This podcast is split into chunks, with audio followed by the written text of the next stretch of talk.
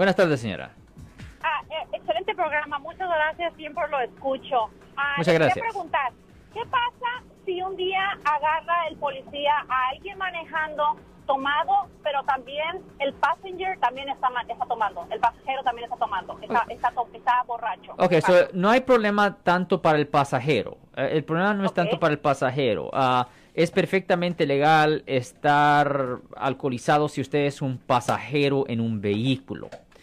Pero si ah, él sale del vehículo y empieza a caminar por todo el lado y gritando a la gente, ahí le pueden presentar cargos a ese pasajero por estar borracho en público, bajo el código ah, penal sección 647F, que conlleva una pena potencial de hasta seis meses en la cárcel del condado. Pero para la persona que está conduciendo el vehículo, si el alcohol está impidiendo su habilidad de propiamente conducir un vehículo o si ah, se nota que tiene un nivel de alcohol de 0.08 o más, ahí le pueden presentar cargos por conducir bajo la influencia o como llaman comúnmente en inglés DUI, manejar bajo la Ajá. influencia.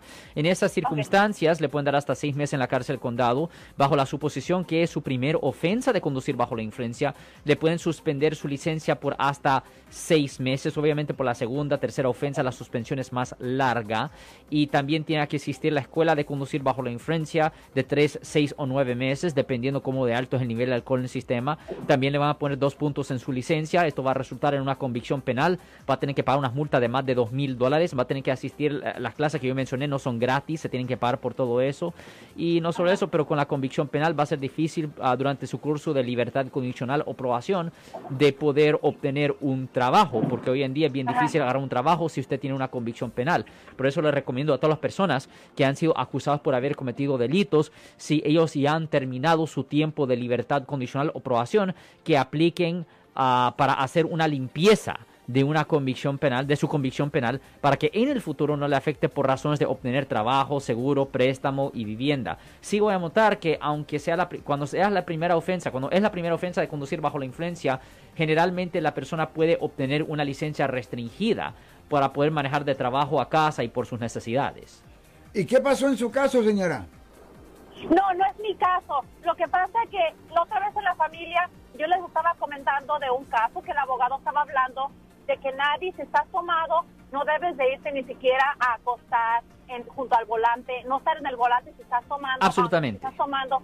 Entonces les estaba yo enseñando eso y me estaban alegando que no le que yo escucho al abogado siempre les estaba diciendo entonces se dio este caso también y yo siempre les estoy diciendo que no tan manejen tomado y me la paso en eso con ellos entonces eh, teníamos esa esa esa esa curiosidad Absolutamente, si tiene el vehículo prendido, no tiene que estar moviendo el vehículo, todavía le pueden presentar cargos por conducir bajo la influencia.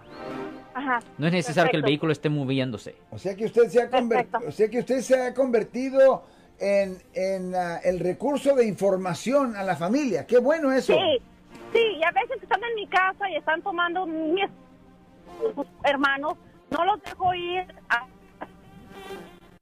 No los deja ir hasta que ya se alivianen. perdiendo. le digo pero- a las personas honestamente Sí. que vayan en línea y que se compren un alcoholímetro.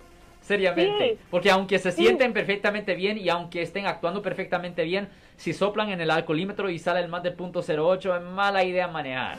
sea Mala que- idea. o sea que- Exactamente, exactamente. Muchas gracias. A usted. Porque le voy a decir, Marco, y es verdad, para un hombre que pesa 160 libras, dos cervezas, dos cervezas es suficiente para tenerlo al .08. ¿Caguamas o de esas pequeñas?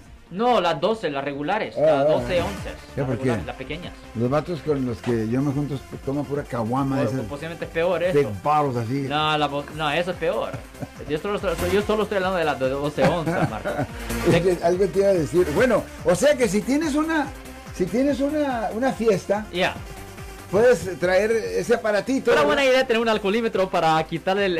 yo sé que muchos dicen, ah... Antes de que no. te vayas, a ver, yeah. sopla aquí. Sopla aquí, esa está... No, no, Y quédate por aquí. lo menos ya te dije, ok, ya, lo, ya, ya vas- Yeah. legalmente vas Eh, intoxicado.